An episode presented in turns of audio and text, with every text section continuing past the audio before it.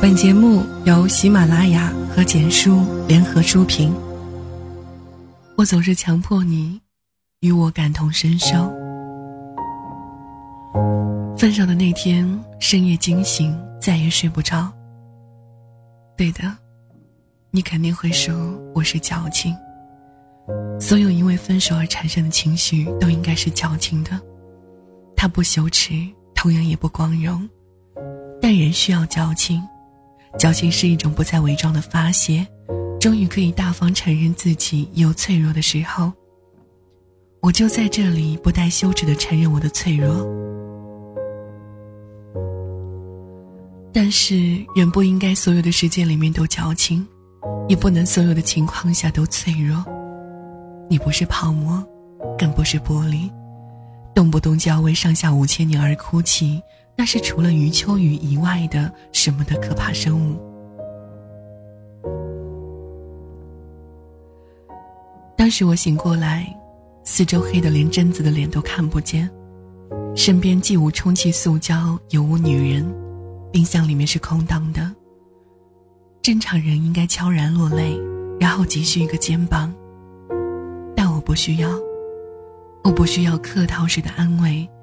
不需要别人关心我为何失眠，我只是特别饿，我想要一只鸡腿，或者两根，全家桶也行。如果好心的朋友要给我送来，可以先炸一遍，炸的时候撒上面包粉，会比淀粉更入味，更少能配上啤酒，我会为得到这个朋友而感激一辈子。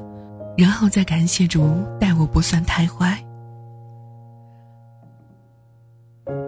我试图跟朋友描述这种没有情绪、只有食欲的状态。他很奇怪，因为失恋的人这个时候应该是满腔的哀怨，想起别人的好，怀疑自己的坏，但是我没有。我只是觉得饿得无以复加，可惜这个点数，朋友早已睡去。没睡的都在呻吟，这个时候他们只有性欲，又怎能体会我的食欲呢？第二天醒来，一切重见天日，这种阴暗的情绪再也没有存活的机会。但是，一到晚上深夜里面，他又卷土重来。我还是没有性欲，我还是想吃鸡腿。今晚特别幸运的是，我找到了能倾诉的朋友。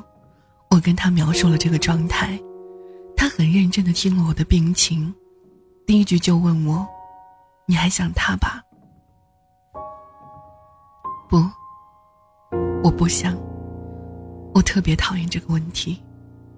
似乎所有的情绪都能够归结到我的前女友身上，好像脱离了我的前女友，一切都运转不了。我都忘了有这么一个人了，何必提他呢？我对我这个女生朋友特别失望，我觉得她能给我更好的答案，会以自己的经历告诉我，她在这个时候是不是跟我一样，是我太正常，亦或是太不正常。但她却给了我最普通的安慰，那是我最不愿意得到的事情。于是我失望的说：“你不能体会我的感受。”他翻了个白眼。我为什么要体会你？对呀，我为什么要他体会我？每个人都那么忙，节奏这么快，玩一局游戏只要三十分钟，写一篇文章只要一个小时，一段友情不过是高中三年，即使你生了孩子，能够陪伴的也是几十年的日子。时间这么少，谁来体会你？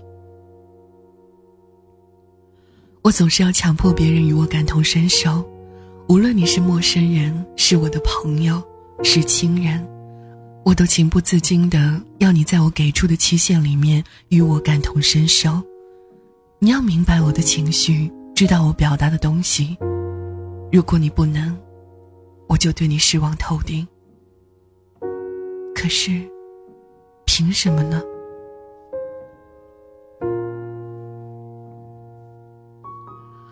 如果你不能体会我的意思，我首先需要检讨的是我自己的表达能力。如果你误解了我的意思，我应该考虑的是我是不是把你误导的倾向。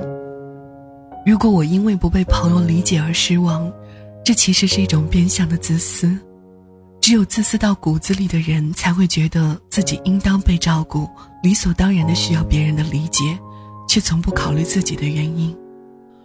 如果一位朋友因为不能理解而侮辱我，这跟我因为自己不被体会而失望的情绪是一样的，本质上并没有什么区别，区别只在于我的朋友觉得我不可理喻，我觉得自己饱含委屈，于是我只能矫情，假装脆弱。扮演一个受害者的角色。我对世界有太多的期待，期待找到理解你的人，期待找到自己的心灵捕手，看破自己的伪装，知道我的所思所想，那是无与伦比的幸福。可是这个世界又怎能如我所愿呢？即便是心灵捕手，也只存在于电影里的幻想。更何况，心灵捕手的扮演者罗宾·威廉斯姆甚至不久前自杀去世，他一定很失望吧？我总是要强迫陌生人与我感同身受，这是我的错误，我向你道歉。